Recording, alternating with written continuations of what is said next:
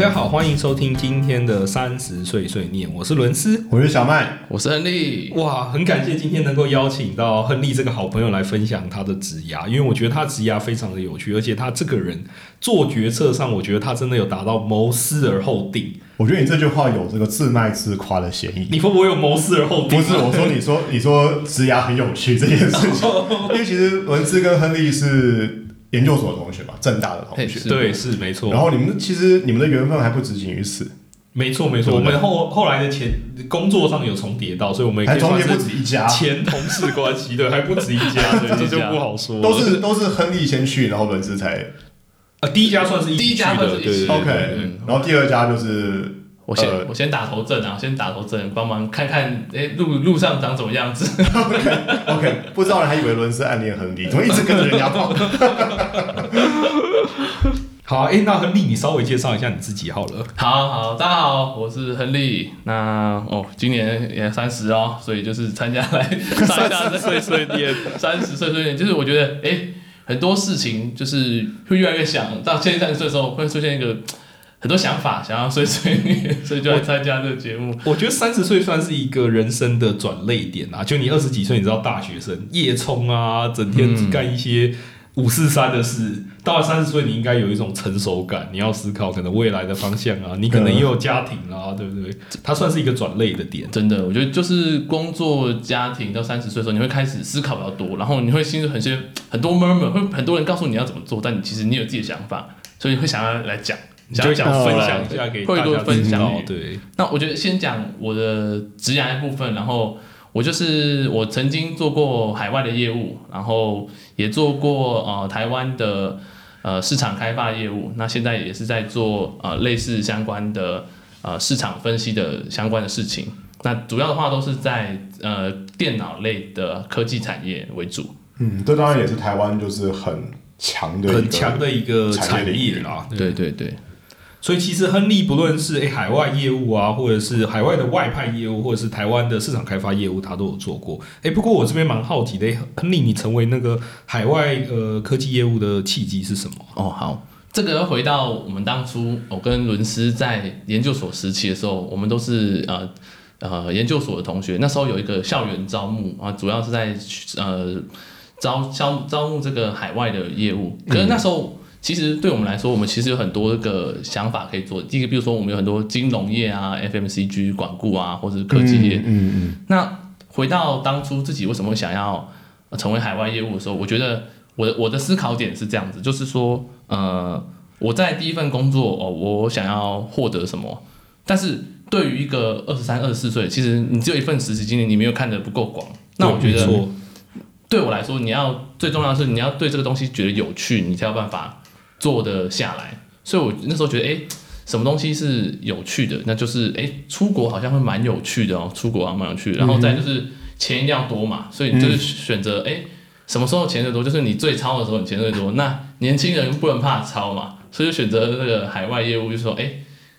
有钱多，然后又可以出国，那又可以练练英文，就是觉得觉得自己英文可能没有那群呃海外回来的人出来，那我不如趁这个机会出去海外，所以把自己的磨练磨练磨练。嗯所以我觉得，哎、嗯这三点综合考量下，我觉得，哎、是可以选择这个计划去挑战更大的市场，不一定是只要局限在台湾这样看看而已。而且我觉得在台湾其实这样能够出去的机会并不多，没错就是除了呃台湾的资深的经理们出去的话，其实没有太多机会给年轻人透过一个培训的方式出去去学习呃学习或是看到更广的市场这样子。所以我觉得这是一个海外业务算是一个蛮好的起跑点。我觉得对于自己来说的话，这是我第一份工作选择，还有现在回头看的话，会给自己的一个醒醒思这样子。我觉得蛮合理的啦，就是能够有这个海去海外市场历练的机会，而且真正外派到某一个城市。诶，但亨利，你那时候是外派到哪里啊我？我那时候外派的地方、呃、很特别，那时候外派的地方是印尼的雅加达。，OK，那跟伦斯一样都是去东南亚。对是都是东南亚 东南亚的海外业务作为一个起始。你觉得雅加达是个什么样的城市？呃，我觉得一开始对印尼这个想地方的想象，就是呃，回到大家在台湾的想法，印尼的话，大家巴厘岛想说啊，跳岛玩有乐，有两种，第一个是好的，就是呃巴厘岛玩乐，像刚刚伦斯说的，嗯啊，我觉得不好的话就是比如说，哎、那边是不是很落后啊？或者，呃。但而且有些人会一很多人会把印尼跟印度搞混，他说，哎、你们那边是不是用手吃饭啊？用手吃信印度教啊，或是很多很多应用啊，或是就是他们会觉得，哎、这还在在他们的世界地图上，他们可能也不知道哦，印尼到底在哪里，只知道巴厘岛很适合旅游，所以嗯。印尼实际去，我实际走访到雅加达，然后住过啊快两年的时间的时候，我觉得雅加达其实是一个呃开发中的城市，但是它其实它的繁华地带也跟我们的信义区是一样繁华的，嗯嗯嗯只是它的呃开发中国家的时候，我认为它的周边的的设备其实没有跟上嗯，他们这个整个呃设计的水准，比如说他们的空屋很严重，嗯。然后呃街路上的交通规划也没有很好，嗯，就差距比较大了。对，就是很容易出现很多差距的地方，我的这种状况。OK OK 嗯 OK OK，其实印尼就是它也是东南亚应该是人口基数最大的一个国家。印尼的话，它其实是世界上第四大的人口的经济体，我记得好像超过四亿人的样子。对它的人口经济体是排名第四。然后它也是全世界最大的回教国家，同时也是全世界最宽的，就是幅员最宽的国家，也是全世界最多群岛的国家。所以多最种种对种种的这些比较极端的因素，造成就是印尼这个市场有它的一个独特性的一个存在了。没错，没错。而且我这边可以特别再补充一下，对印尼这个市场，就是呃，因为我一开始是去做笔电销售的嘛，所以笔电通常大家会需要买的时候，呃，市场最大在哪里？就是人口 base 最大。嗯而且什么时候你的笔电会是硬需求？通常就是你大家回想一下自己的经验，是不是你上高中、上大学的时候，你拥有第一个人生自己的第一台笔电？嗯嗯，没错所以我们回头再看印尼这个市场，说，诶，它的人口基数大，而且是刚好年轻的族群年轻的族群正在需要上网，然后它的人口被实在大，所以我们在那个印尼的时候，整个生意和呃市场和占有率的话是几乎是第一名，然后出货量也是非常好的这样子。嗯，非常有潜力的一哎个，但。这个笔电的销售模式，你们是透过代理商、经销商去做一个销售吗？或是它大概会是怎么样？就你会有几个重要的客户帮你销售？嗯，对，呃，回到整个呃销售模式上的话的话，通常就是说由呃我们这边会对到呃代理商，嗯，然后代理商再帮我们分销到呃整个族群，呃还因为它是个岛上面会有很多的经销商和分分分销商，嗯嗯嗯所以我们透过比如说会有主要的哦四四四个代理商，然后再帮我们分销到上面的经销商上面，因为它岛屿很长，然后每个地方运费不一样，那就是经销商会处理的。所以我们嗯海外业务的话，主要就是你要跟呃经销商处理好，呃跟代理商处理好关系，然后同时你要去啊、实际走访呃每个地区的经销跟经销商呃这边打好关系，认为你是原厂的，你有很在意它，就很像今天，比如说我们在台湾的外商的品牌来关注我们，所以我们会觉得，诶，他很在意我们这群经销商，要听我们的声音这样子。嗯嗯嗯，所以我主要是在做这些事情。就简单来说，如果是在台湾的话，你可能要跟像联强，它就是一个代理商，它专门负责诶、产品啊、金流、物流啊，还有部分的资讯流。对然后像光华商场或是虾皮呀、或是 PC Home 啊，它可能都是你的经销商这样子，或者是全国电子都是经销商，就是你协协助贩卖的通路这样子。没错，没错，没错。诶，那 Henry，你在那个印尼有什么有趣的外派经验吗？因为毕竟在雅加达住了两年诶，就那是一个怎么样的感觉啊？哦我觉得呃有趣的经验的话呢，其实主要是我们在当地，因为要跟经销商的人去做互动嘛，所以我们就会看到，就会去实际出差，在当地去走访啊、各个经销商，跟各个经销商去做聊天。那我们也发现，哎，一开始会发现为什么经销商都是华人，，OK，这是我会觉得得很特别的。然后因为有些华人他们的英文可能也没有这么好，那我们也不会说印尼文，所以后来我们就有一些默契，我们就讲我们就讲台语。OK，所以台语的时候会哎、发现哎、我们用台语居然可以沟通哎、我们后来理解到哦，这群经做生意的华人，他们其实都是当初从福建这边一路下来的华人，所以他们对于整个财产还有这个资产的，他们其实是很保护的。OK，所以这也衍生出了我们可以看到，在九零年代的时候，印尼有一些排华的事件。呃，就是说，印尼在九零年代的时候，那群华人他们是少数的一部分的人口，但他们可能因为有被流亡或破坏经验，所以他们会就是很守护自己的财产，所以变成他们掌控了大部分的资源，嗯，所以造成了印尼人他们会有一个不满意不满意、反华的情绪，觉得哎、诶为什么你们是群少数族群，却拥有了大部分的资产这样子？所以我们也看到，哎、这是一个很有趣的现象。我们可以在当地要用台语，我没想过我出国 原本是要想说来练练英文的，结果就台语越来越好，台语这样越溜 这样子。哎，但我觉得那个反华的情绪蛮有趣。我在想，越南的有一阵子，越南也有一个排华的情绪，不知道是不是因为同样的原因，就是华人在世界各地，因为他可能就是文化的关系，鼓励多读书啊，努力赚钱、存钱啊，所以他们可能因为透过个人的努力，都累积到了一些财富，这样。我觉得真的就是会影响，就是大家整个文化传承，就是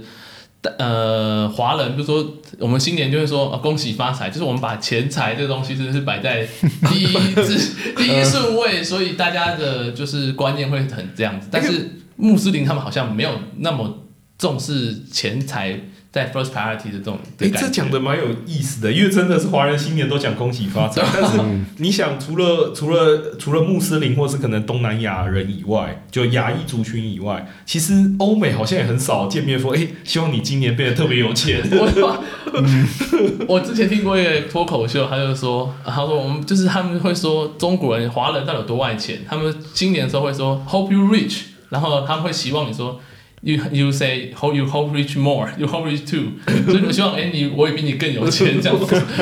其实翻成英文会觉得哎、这个东西讲起来怎么会这么幽默这样子？怎么会这么幽默这样子？这还这还蛮有趣的。哎，但我我也好奇，就是哎，你做一做做这个消费型的笔电嘛，为什么会突然想要转职，或者是可能从外派的身份转回台湾这样？哦，我觉得进到呃整个讲转职过程前，我想要再补充一下，比如说了解一下，让大家多了解一下说，呃整个消费性跟工业用性的的差别好了，就对啊，是你怎么分辨什么是消费型的电脑，什么是工业用用型的对啊，电脑？一般人可能觉得都是电脑，都是电脑？对对对，我觉得这个就是可能是有趣的地方。我一开始也不是很理解，所以哎，我消电脑为什么还要分消费性和工业型的电脑？我用一般的公用电脑，不能用我一般的笔电接上去就好了嘛？后来发现哎，好像还是真的不行。OK，对，我觉得我可以稍稍简单介绍一下到底差在哪里。就是一般消费型的电脑，就是我们手上用的电脑。那什么是工业型的电脑？这不是我们消费型的电脑。哎，这听起来好像废话。但是你实际我们把它往下看的话，了解一下它的特性。它的特性是什么？就是消费型的电脑，它的特性就是说你要周期要短，然后你要呃会比较可能没有那么强调你的稳定性。啊，但是今天如果我们进到工业用电脑的话，比如说你的啊、捷运的闸门、路口的红绿灯、钻石切割机、风力发电机、核能反应炉这些里面可能会有一些电脑的东西，这些东西是不能够出错的。比如说你想想看，我们的啊钻石切割机，如果你的电脑一瞬间 Windows 突然更新了，然后我就哈。我切到一我钻石切到一半，Windows 更新了，要等二你十分钟，20产线上不知道损失多少钱。没错，或者你的钻石就是一更新就切歪了，它就然后这是不可能发不可绝对不可以发生的事情，是所以他强调是一个稳定，然后长期供货，就是我的机台没有要换，我十年来我都是要走这个东西，我没有要换，所以哦，它就会有一个比较长。哦，longevity 长期供货，然后 robust 稳定的特性，消耗相当相对于啊、消费型电脑，它要追追求是一个大量，然后啊、每个人都可以使用的一个客的自己的的产品这样子。然后可能两三年就会换一个对对对，就是它的周期，就是消消费型的话，也就是说我一到两年就会换一次。那工业用的话，它的周期其实是比较长，就是可能是至少要哦七到十年，我都这个东西产线建制好，我要摊销来就是这么长这样子。嗯嗯嗯然后我还可以再继续讲下去的话，就是说，呃，一般我们对到的这个厂商，他们怎么去做采买？比如说我们沟通的对象，比如消一般的消费型的笔电，我们沟通对象就是我们一般的 user。那我们在买笔电的时候，你想想看，我们是怎么买的？我们是跟哦自己存了一笔钱，然后去光华商场走一走，或者虾皮看看评论，那就买了。所以这是一个一个人的决策。但今天你进到呃工业用电脑的时候，它的采买的方式是说，可能会有一个标案，或是你要卖给一间公司，那公司里面就会有很多人，你要一层一层看，从总经理，然后业务 R D，啊，一群人在跟你讨论说，哎，为什么你要买这家，为什么不买那家？所以它其实是一个很多人的一个决策的方式，就是跟我们一个人啊马上能够定下来，跟一群人坐下来讨论的那个流程是不一样的。所以业务的方式其实也是不太一样。对，它整个业务的进行的呃 approach，然后还有整个沟通的方式不一样。就是我在消费品消费品端，你业务的沟通的方式其实是会，你要透过你的经销商呃获取这个消费者消费者资资讯，对因为你其实没有消费者端资讯嘛。那如果我们在 to B 端的话，其实我们是要去直接了解到、呃、这个案子的进度，它是不是现在我们能赢下这个案子的几率是多少？嗯就是说，哎、已经进到哦、投标，然后已经进到评估了，那哎有其他竞争对手嘛？我们要去评估这些事情。嗯哼嗯哼，对对对，就所以其实感觉消费型电脑它其实成败其实就是品牌啦，它的品牌就是像 Jenny 之前说的嘛，你要让消费者想得到，也要让消费者买得到。对，就是诶，你的那个行销啊，品牌力要有，通路管理也是一个非常重要，因为消费者要买得到嘛，它取决于通路愿不愿意卖你的产品，所以跟你的经销商关系要很好。工业电脑也不能说品牌就不重要啦，但是它的重要的这个点跟消费性的品牌是不太一样。对，我觉得它的品牌也重要，但它比较像是各个阶段你怎么跟你的那个客户去做一个协商，你要知道你的竞争对手，知道它的应用场景，然后你怎么样能够说服客户，你就是一个最好的选择，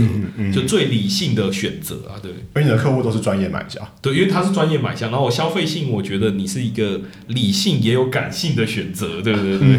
你可能特别某一个喜喜欢某一个品牌，比如说我就是 Apple 苹果名，苹果最棒，对啊，对，其他全部散开。其他全部都走了。可是，一般来说，就是商业的角色比较不会是这样。嗯，我觉得我可以补充，我觉得用架构来看，我觉得我是很喜欢架构的人。嗯架构会让我们思考更清楚。我觉得在是 to C 端的时候，我们比较常用的就是四 P 的架构嘛，嗯对嗯，price、product、place 跟 promotion，、嗯行销四 P，对，行销的四 P 的架架构。诶，如果你的价格跟产品的规格比你的对手便宜一点，但是同样规格的话，我消费者很有可能会买这个。然后刚刚提到，诶 Jenny 有分享看得到跟哦想要买的这个欲望，其实也会体现在啊 Place 通路端跟它有没有一些折扣活动促销。嗯哼，但是如果我们今天回到 To B 的产业的时候，我觉得它比较更专注于在于是说我们怎么样去衡量这个专案它的进行的的节奏，然后还有呃有没有找到这个经济 economic buyer，就是谁是能够决定这个东西要被定义下来的这样子，谁能够定义这个专案能够被采纳关键决策人。关键决策者，然后还有他的决策标准，然后还有呃，在这个案子里面，谁是我拥护者，来帮助我一起说服哦这个经济 buyer，所以他玩的东西其实不太一样。对，这还有一个名，有一本书叫做 Medic，就是 M E D D I C 五个字去去阐述这五个字嘛。对对对，我觉得这边可以特别分享这个范永英范大写一本书，我自己在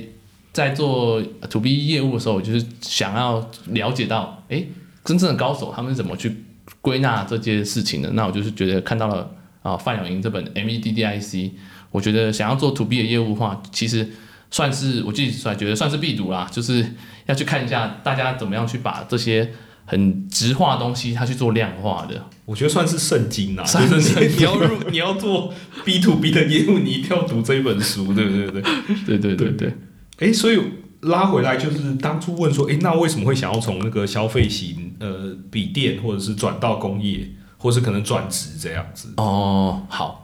回到回到转职的的这个概念上的时候，所以我觉得要要从那个背景脉络切进来，就是在两千年、二零二零年的时候，疫情爆发嘛。那疫情爆发的时候，呃一 even 工作很忙，但是你我们还是要回头思考一下，当初自己是为了什么选择这份工作。嗯嗯。Always start with why。耶、印尼当初疫情的时候是什么情况？哦，印尼当初疫情的时候，呃，很很恐怖，或者说很恐怖。怎么恐怖吧？真的很恐怖。就是我们在台湾那时候看到的状况好像是没有那么严重嘛，但是疫对情印尼的时候，就是整个街道都封起来，然哦后会看到。呃很多，比如说经商上跟经商上的朋友嘛，他们就一直传一些不知道真的新闻假新闻，就是要死很多人啊，然后哦，很多那时候假新闻很多，全世界范围。对啊，然后整个什么病医院全部都推推人出来啊，然后当加上那时候我的室友哦、也有发烧，然后害我也一起被隔离，然后我们就是在家里关了一阵子，然后被关了一阵子，你有就是时间慢下来，你会开始思考说，哎，我到底是为什么会存在这里？为什么我被关在这里？怎么开始自我怀疑，哲学性怀疑的问题。人生。也出现存在危机，然后我到底是为了什么 出现在这边？你就开始思考，你说，哎，我当初想要的是钱多，嗯，然后我当初想要可以出去玩，我当初想要可以讲英文，然后哦、因为有被隔离这段期间，然后然后因为疫情真的太严重，然后看起来遥遥无期，没有办法结束。嗯，当初是这样，没错。所以我们就是回到台湾的这个环境下嘛。那回到台湾这个环境下的时候，你就哎开始思考说，哎，我到底呃当初要的这个薪资，那回来之后，哎可能会有一些异动，然后我疫情的我也没办法出国，那是不是刚好是不是到一个段落了？我那时候就是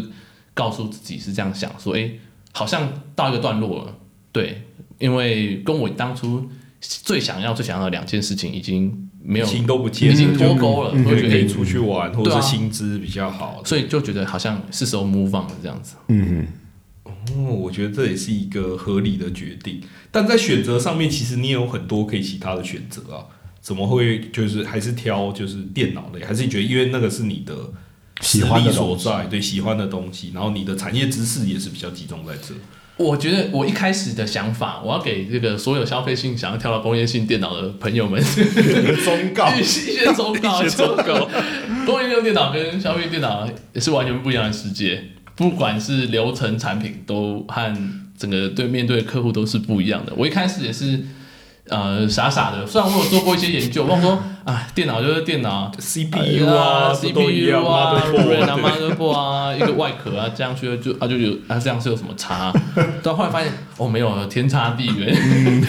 它的商业模式是完全商业不一样模式是不一样的，你做的工作内容啊、产品啊，还有整个沟通的方式、品牌啊，就是 totally different 的。even 都有个电脑这两个字，然后看起来也都是有在 run，的但是好，其实是不一样的东西。你这样把不同的同样东西卖给不同的人，也会说出不一样的故事。嗯，当然，对对对对，所以其实是差蛮多的。所以当初也是因为有觉得有电脑这两个字就，哎误打误撞，觉得哎电脑我可以啊，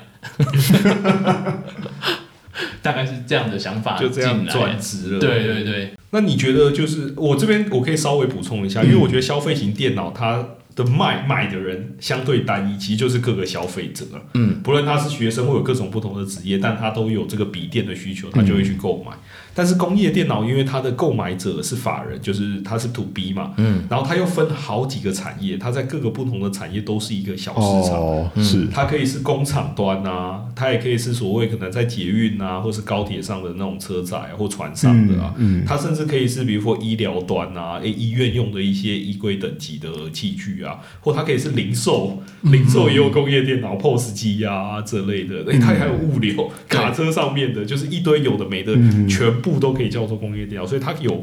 上百个小市场，对啊，所以每一个小市场的逻辑都不太一样，对。对，我这边可以再帮那个 to B 的这个行业这边再讲一下，就是 to B 他们其实呃，我们也就是会讲一句话叫做垂直市场，就是嗯你的垂直市场会牵扯到你的应用，就是说你买这个电脑要干嘛？我觉得消费性电脑很单纯，你买这东西就是要上网滑 Excel，但是你今天进到呃垂直领域的时候，会出现完全不一样的概念，比如说医疗，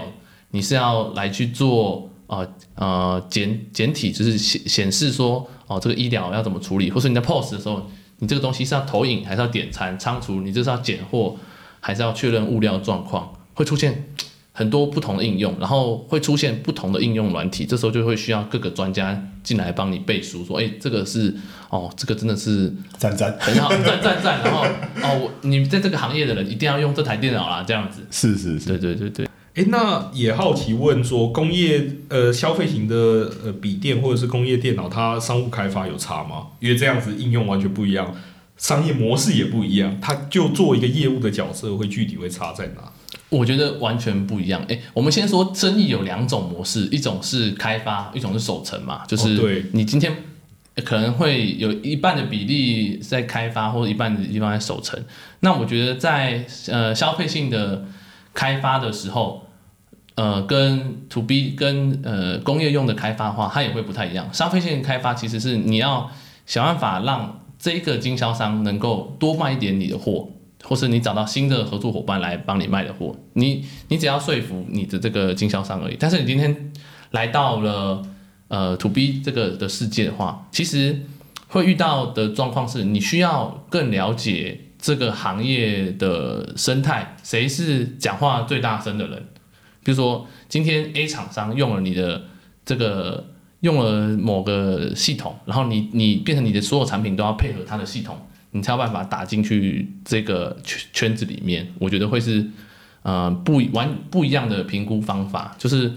它的 B to B 的招式很多。你今天不管是产品啊，或是呃决策者，那相较于 to C 的话，它其实就是哦，你能不能帮我把这个货拿下来？所以 to B 其实会有更多的手段。我觉得 to C 是因为它市场相对成熟，所以它做很多其实就是 key account management，就所谓的重要客户、重要的经销商。因为举台湾的例子来讲，诶，虾皮应该不太可能明天就倒了嘛，嗯就虾皮还是在那，它也卖了非常多的消费型的电子产品，所以虾皮就是一个非常重要的经销商，然后你就要让虾皮能够帮你卖更多的产品。呃，这边我补充一下哈，因为其实台湾的电商模式跟可能其他国家会有一点不一样，就是台湾电商模式基本上都是由单一经销商去经营的，所以呃，当然它有几种不同的 business model，在台湾电商都是，那可多数的情况都是呃品牌原厂会直接指派一个经销商，比方说专门营运虾皮，专门营运 PC Home，专门营运某某，所以它的逻辑其实跟经销商是一样的，对了解，就是有一个直接就是它经销体系的一部分。了解了对对对。解了解。，但我也蛮好奇，想请教一下亨利，就是你刚刚提到，呃，工业电脑其实每一个每一组客户，他的应用场域、他的需求都长得不一样。那你是如何去接触到这些潜在的客户，或是这些你刚刚提到的这个决策购买者的呢？作为一个业务，我觉得以我的经验来说的话，就是你当然一开始开发一个新的 topic 的时候，嗯，你其实你会不知道，诶，这个到底是谁是真正的 buyer，然后我要怎么接触到他。所以我们在做呃 to B 业务的时候，呃，有两种，有会根据不同的的业务的属性，会来会有不同样的 approach 的方法。嗯哼比如说我们刚刚提到了业务可能会有第一种是 key account，然后第二种是这个 distributor。然后第三种就是这种 online，就是空军的方式，我们就是说陆海空的方式。是是是所以其实我们把这个问题再细分下来哦，如果你是呃陆军的话，就是说你是专门经营 key account 的时候，其实最好的方法就是你去找到啊、呃你原本有在这个行业里面的大佬。去去去询问，就是资深的呃 key account 去询问他的 partner，去透过人脉的关系去询问。然后第二种就是你是 distributor 的话，你今天对的话，对的是一个呃代理商的窗口，那你最好的方法就是你去设计一些活动，让让代理商的业务去找寻啊、呃你你的潜在客户，而不是你去找的。那第三种就是网络的的开发，嗯，那网络开发其实又更有趣，就是呃，以我的经验的话，我比较多琢磨在网络经验的这个呃商机的开发的话，就是说你要去举办一些论坛，或是发一些 DM，或是做一些网页的呃互动或者问卷，让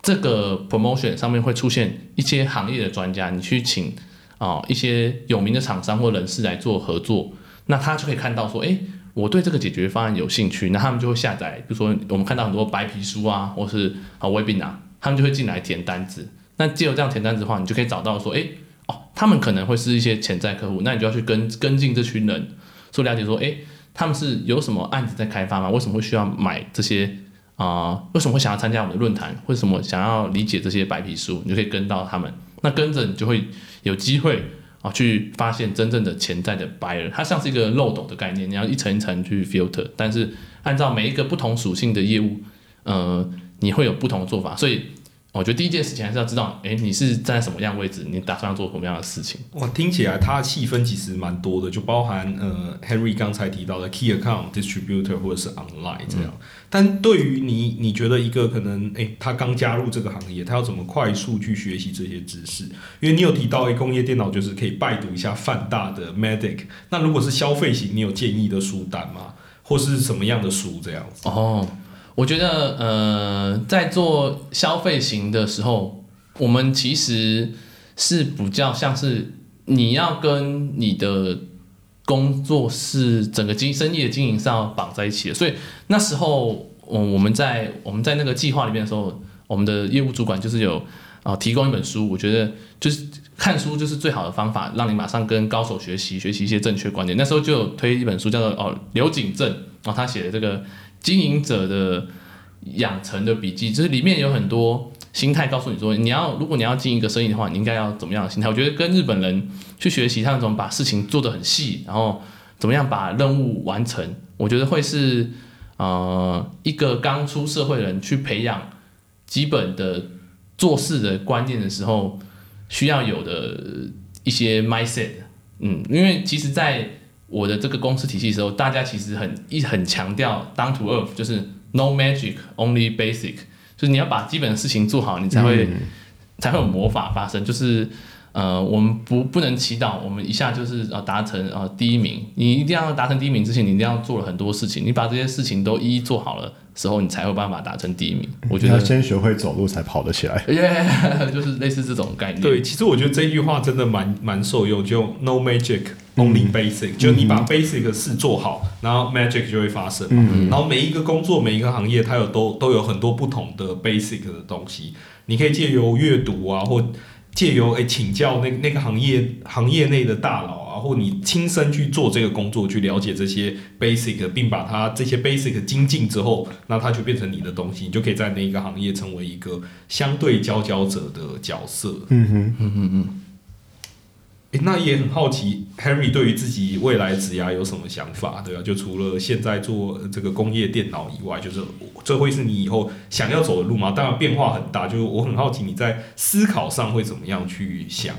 其实我自己是在看。硬体端的发展，就是从一开始加入硬体端，那也会听到旁边人说，硬体啊就这样啦，就是二十几年了、三十几年了，没什么变化。就曾经很辉煌，到现在已经就成长率没有那么高了。对，以前二三十年前也是成长率井喷呐，对对。其实可以想象的是，就是说一间公司、一间企业，它其实就跟一个人一样嘛。你是一个三十岁的人的时候，其实也是刚好是一个。中壮年，你十岁的时候，虽然你有一个比较好的启发，你可以看到，哎，这个人每年都在长高。但三十岁的时候，你要看到这个人在长高，好像不一定。但三十岁的时候，这个人的体质可能个人越来越好。所以，你比如说，你去看跑步马拉松的人，通常比较强的人都是三十到三十五岁的，因为他们有很好的体质，他们跑得很稳。所以，我自己在想这件事情的时候，就是说，我觉得硬体在如果要在台湾继续根基的话，那就是势必要在硬体上面继续琢磨。但是同时，我们还是有机会去往下看到，呃，更多软体的发展。所以，比如说我们在接下来，呃，今去年看到 ChatGPT，或者今年接下来谈的很多 Buzzword AIPC，然后还有很多，呃，比如说镜头跟软体的整合。我觉得自己会觉得可能会需要我们这代人可以发展。我自己想要发展的话，就是从软硬整合这块去做发展，因为我觉得硬体的人很难理解去理很难理解软体在做什么。那软体的人很不懂为什么硬体的人脑袋这么硬，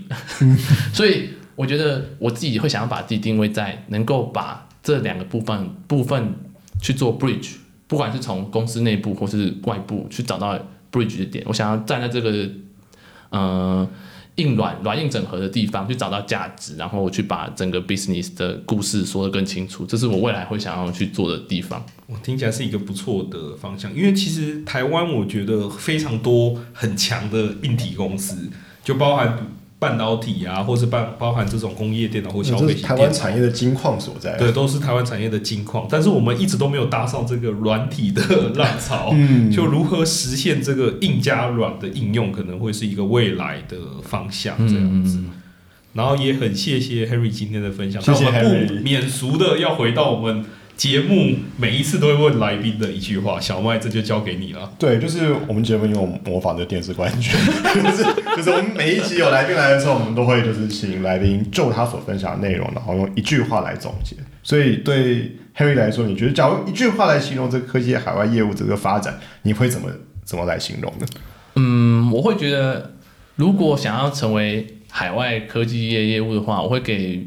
呃后生，就是想要加入、想要成为这这个样职业的人，就是呃不要去想最想要学会游泳最快的方式呢，就是跳进水里，你就会游泳了。他说：“一本，所以那万一他溺死了？不会不会不会，我觉得工作的好处就是你不会死，哦，对，你不会死，你不会死不适合可以再换，对你可以你要知道这这个想不想学，所以你不会死，你只会呃很痛苦。很痛苦。那痛痛苦是我觉得是比较出来的，所以你要重点是你要想你拿了什么，而不是你去一直在意你痛苦的点。我觉得这样会比较好。我觉得这是一个非常乐观的心态。你要想到你从这一个份工作得到了一些什么，对啊，呛了几口水没有什么关系，最后还是会学会游泳的。对讲的真好，这个非常棒的结尾。好，谢谢大家，希望大家喜欢今天的分享。我是伦斯，我是小麦，我是亨利，我们下期再见，谢谢谢谢，拜拜拜拜